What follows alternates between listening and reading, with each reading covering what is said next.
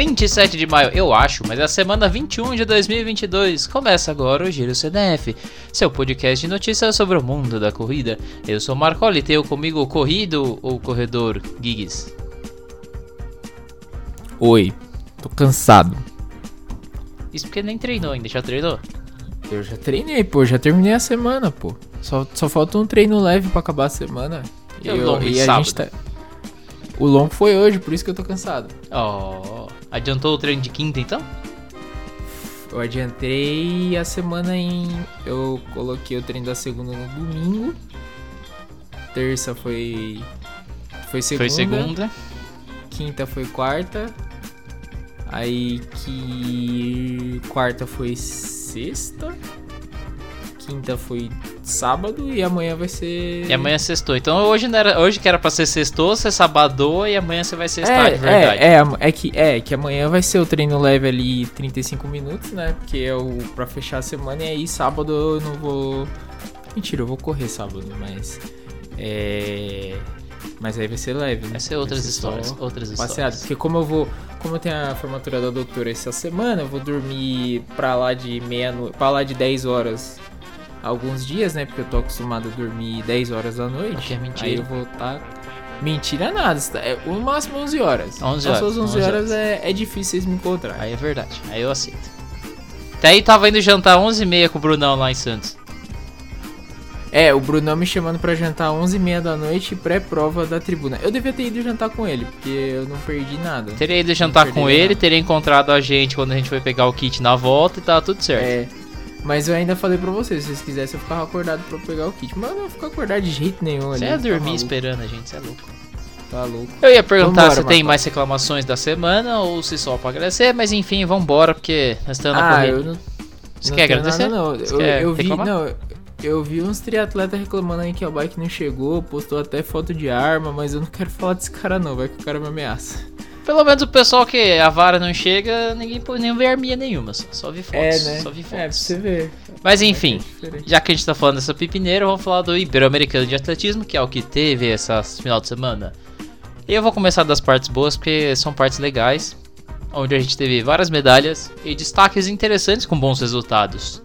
No geral, domingo fechou os domingão ali com o time Brasil, com- terminou em quarto lugar no quadro de medalhas, atrás só da Espanha, República Dominicana e Cuba. Num total de 22 medalhas, sendo 4 de ouro, 10 de prata e 8 de bronze. Legal. Vi, vi críticas falando que foi a quem. Mas assim, eu não vou criticar esses caras não. Eu, eu preferia que voltasse sem medalha. Olha, Que, que fizesse uma greve. Merecia uma greve. tem isso, tem isso. Entre as medalhas, a gente pode dar um destaquezinho pro sócio Carrio, que ficou em segundo no 10 mil de marcha. Lembrando que 10 mil é diferente de 10k, de 20k e qualquer outra coisa. 10 mil feito na pista. Ah lá, Guto. Guto tá ouvindo a gente agora e agora ele vai mandar mensagem sobre isso. Acho justo. Que eu explique. Que eu expliquei pra ele a diferença. É que 5K é diferente de 5 mil metros. Ó, eu tô esperando. Já saiu aquele post do arroba Corre Gigs, né? Não, eu preciso fazer. Eu, preciso terminar uns negócios. O Startup da Real tá me cobrando pra eu terminar uns negócios. E eu não tô fazendo porque eu tô cansado. Tô cansado. Acho justo. Enfim, cansado também tava só se cai, mas até aí ele foi bem. Achou que foi uma prova legal. Disse que não fazia 10 mil em pista desde o Mundial Juvenil de 2010. Pra você ter noção. Faz mais de 10 anos, meu querido. Quando o, Cássio, quando Caio era um pessoal jovem. E ele perdeu do espanhol, que na verdade, por 33 segundinhos, uma reta praticamente, menos que isso até, um pouco mais que isso. E que foi o quarto em Tóquio. Então, digamos que ele tá ali na, na competição de alto nível. Um resultado interessante. Vamos lá, prospectando até pro Mundial. Outro que foi o- fez dentro do esperado, Darlan Pera. Venceu praticamente no primeiro arremesso, meteu um 21,70. Pra ele, mais um dia normal, tranquilo. E tá ali continuando a preparação nos solos europeus para visando o Mundial. Mas o destaque mesmo do arremesso de peso não foi Darlan Pera. Tem outro? Tem, outro, outro, brasileiro? tem outro. Tinha outro brasileiro que, aliás, Wellington louco. Moraes foi medalha de prata, tava no, no pódio. Que isso, olha lá, hein. Exato. Foi prata com PBzão. Então, destaque pro, pro Wellington. Boa, boa, Eliton. Boa, Wellington. Que isso. Ainda no campo, outro destaque foi uma dupla do dardo, que Pedro Henrique Rodrigues e Luiz Maurício da Silva acabaram com a prata e com o bronze, respectivamente. Os dois lançaram acima do 80, que no caso, são, além de CPB deles, são duas das três melhores marcas do país. Nenhum dos dois conseguiu bater recorde nacional, então se entende que eles agora são número 2 e 3 do país na prova do dardo. Curiosidade é que os dois estavam fazendo a dobradinha de ouro e prata até o quinto lançamento, dentro de 6, do português Leandro Ramos, quando ele lançou 81. E aí nenhum dos dois conseguiu alcançar ele no último, no último lançamento. Então quer dizer que o português roubou nosso ouro. O português roubou nosso ouro, literalmente. Sacanagem, aí não dá, aí não dá. Na pista masculina, você teve mais dobradinhas, mais brasileiros ocupando dois lugares no pódio. No caso, 110 com barreiras. E é, não preciso dizer que é masculino, porque só tem masculino 110, feminino é 100.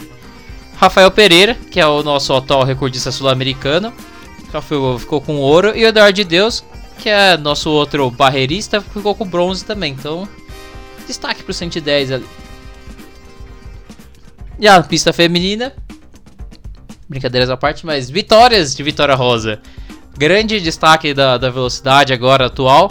Conseguiu uma dobradinha no 100 e nos 200. Então, mandando ver.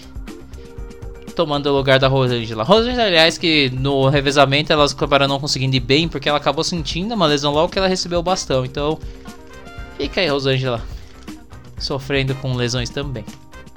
E por último, acho que vale a pena falar que um dos destaques, grandes destaques e brasileiro não desiste nunca, é a Juliana Campos do salto com vara. Lembra que a gente falou que as meninas chegaram a viajar antes, que elas poderiam daria tempo de competir, os homens tinham ficado em terra.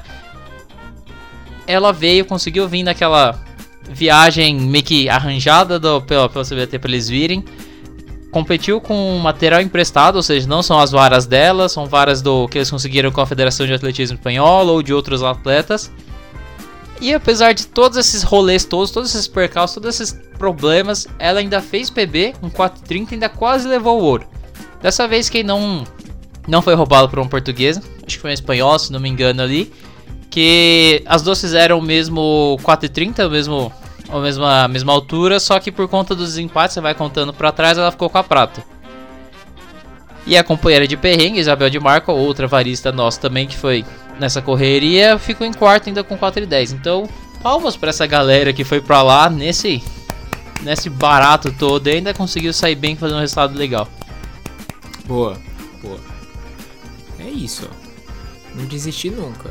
E a, a CBAT falou alguma coisa? A CBAT falou alguma coisa mais pra frente. É justamente entrando nisso daí, porque já que nós estamos falando de perrengues, o último perrengueiro que foi Fernando Ferreira, Balotelli, que era do Decathlon, aquele que pegou o, o voo de última hora, ia fazer a escala para ver se chegava a tempo, ia chegar em cima da, da, do início da primeira prova, acabou que ele não conseguiu chegar a tempo. O voo dele foi, foi para Espanha lá certinho, ia para Madrid, depois ia, ia para outra província lá, acabou atrasando os voos lá e ele não conseguiu chegar.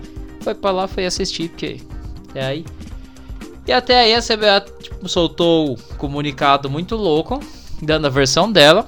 Citou que vários problemas aconteceram, um deles foi a extensão do prazo para obter os índices, para a galera poder fazer índice para ser convocado e pedir dos atletas eles abriram espaço que acabou atrasando o cronograma de quem ia, quem não ia, de como eles iam é, arranjar as passagens. Você tem, citou também as dificuldades que todo varista tem, toda federação tem para transportar varas, que é muito difícil, tacar no avião, que a delegação foi ampla e foi um problema pontual. Mas você pensar que problema de 5 numa delegação de 40, né?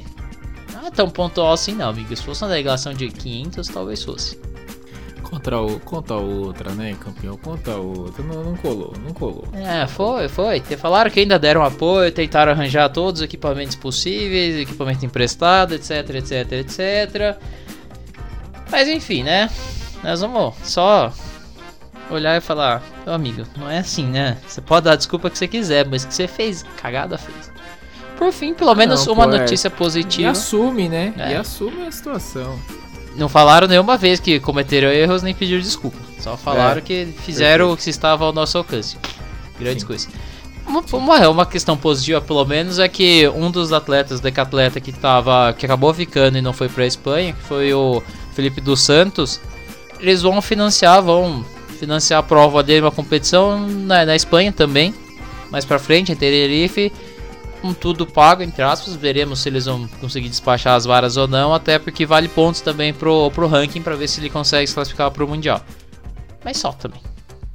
O resto. O resto ninguém falou nada. Do outro cara que não foi, tanto do, do Baltani que tentou É, ir e né? não chegou. É o mínimo, né? Eu acho que é o mínimo que eles têm que fazer é dar um super apoio pra esses caras aí. É que não tem super apoio, o negócio tá meio que em falta. É. Pra você ter noção, todas as furadas geraram muitos comentários do- dos atletas, não só de atletas, mas de gente do, do, do esporte nacional, do cenário esportivo, inclusive Pio Malvadão, porque Pio Malvadão soltou uma no Twitter dizendo que de tanto ver a galera soltar, passar por perrengue, passar por problema assim, tanto no Ibero-Americano como em várias outras competições da CBT, por erros crassos, por erros bobos, é, chega a desanimar ele de querer ir para aceitar as convocações da, da, da CBT. Porque aí você pensa se vale a pena passar por toda essa bagunça, toda essa baderna aí para ir competir, sendo que ele pode estar fazendo outras coisas. Cara, perfeito. Eu não tenho como não, não, não reclamar, não concordar com isso. Não tenho. Eu dou toda a moral. Piozão, um grande. Uma grande novidade do cenário, grande estrela do osso, soltando a real pra ver se a galera acorda também, presta mais atenção nos atletas e dá mais apoio. Sim. Perfeito. E aí, enquanto rolava essa treta de ir pra Espanha, de não ir pra Espanha, etc., em terras paraguaias rolou também um sul-americano de maratona no domingão. E aí, ao menos não teve problemas de passagem, só que teve gente com problema pra embarcar pra ir pra lá. E o que, que aconteceu? Porque esse é o Paulo Roberto de Paula, que estaria, que teve, passou por várias polêmicas na semana passada, mas ia pra lá competir o mundial de o sul-americano, mundial não, sul-americano de, de de maratona. Acabou testando ele e o treinador irmão dele, Luiz Fernando, positivo pra Covid antes de embarcar o PCR. Então, e é. Mamou. E aí você pensa, o cara já pe- pegou agora. Nós estamos um mês, dois meses do mundial também. Uhum, pancada. É, complicado. pancada. O outro positivo, pelo menos dessa vez positivo de verdade que teve, foi que Mirella Saturnino, lá em Recife, lá do, ela acabou ganhando novamente o, o Sul-Americano. Ela já tinha ganho em 2017, quando foi no Chile. Fez um 2,39 para levar a vitória para o Brasil. Boa. Boa. Pelo menos alguma coisa positiva de verdade.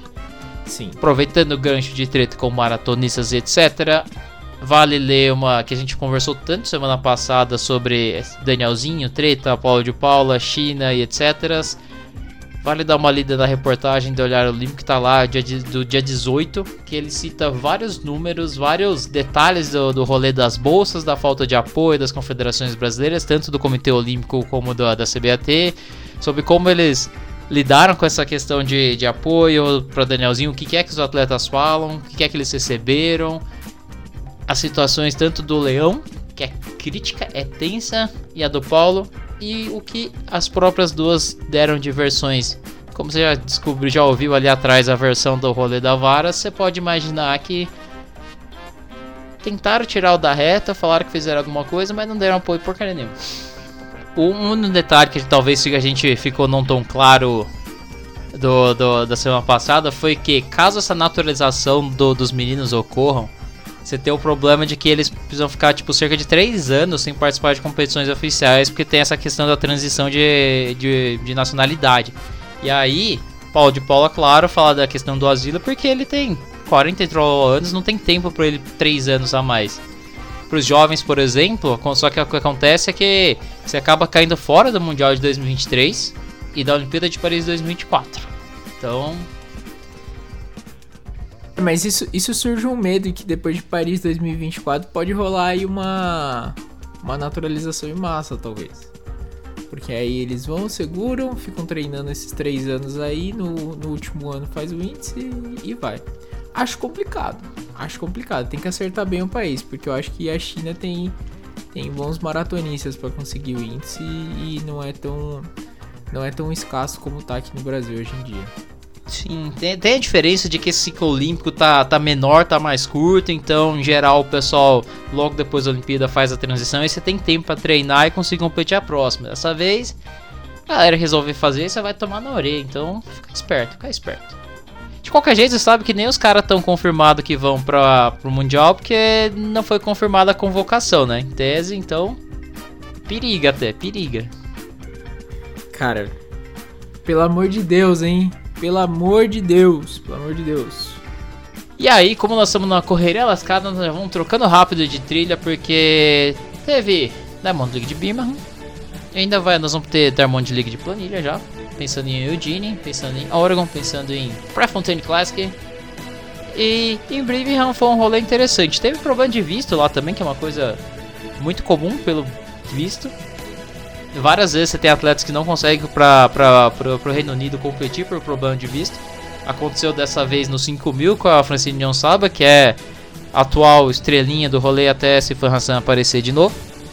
Ela teve problemas para poder entrar no Reino Unido, então o 5 mil foi uma prova assim diferenciada, que você não teve a grande estrela e você teve um monte de etíope ganhando. A hora que eu vi um monte de etíope ganhando, eu falei, mas cadê a estrela? Me perdi nessa, desculpa. Você quer que eu explique ou não? Por favor, por favor, explique. Explique para mim e para o público. Justo. É porque a mina que é pra, pra ganhar a, a, a estrela, a, a favorita para ganhar o rolê, certo? Tava lá, tava lá em Doha, uhum. ia pro Reino Unido. Aí não certo. saiu a tempo visto para ela entrar e competir. Que é um rolê que vira e mexe, acontece quando tem essas Diamond League do Reino Unido. E não fora, foi a primeira fora. vez. Hum. Ai, tô achando que isso é um caso de roubaro, hein? Não sei dizer, porque até aí, pelo que, que, eu entendi, é, é uma pipineira que acontece sempre. Então tá. Não vou saber dizer se é uma questão de, de organização dos agentes, se é um, uma burocracia meio aleatória do, do país, então.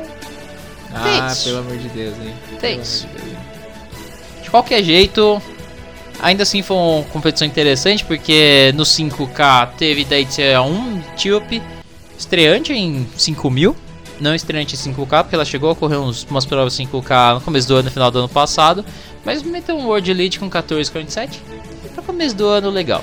Nas outras provas de meio fundo foi uma dominação meio que britânica dos rolês, principalmente no, no, na parte feminina. Tanto os medalhistas de. Você tem as grandes medalhistas no, no 800, você tem aquele Hodgson fazendo uma vitória muito boa. E vai pra, foi pra, pra Eugênia agora competir. Ia batalhar, tem uma prova. Tava sendo cartaz do, do meeting de, de, de lá contra a medalhista de ouro, só que ela não vai poder competir por lesão então vai correr sozinha. E no 1500 você teve uma Laura Mir, conhecida Laura Mir, começando bem o ano com vitória. Enquanto que no 1500 masculino você teve uma consolidação de outro bom começo de ano da Bel Kipsang.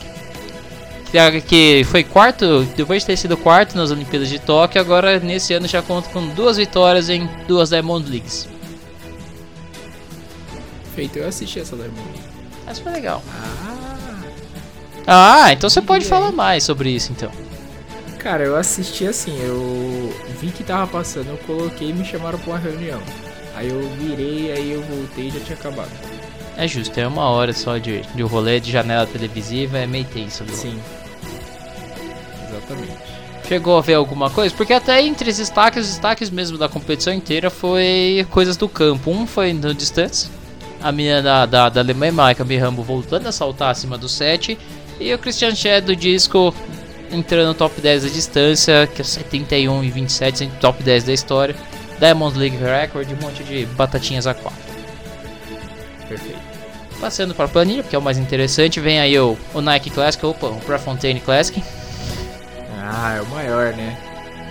É lá na terra do, da onde saiu. Sim. Então é o Gene, Oregon. Aliás, é a pista onde vai ter o Mundial desse ano, então o pessoal tá muito atento nas condições, porque a pista foi recentemente reformada. Dizem que ela tá tão rápida quanto a de Tóquio. Vale dizer que o pessoal falou que a pista de Tóquio era muito, muito rápida.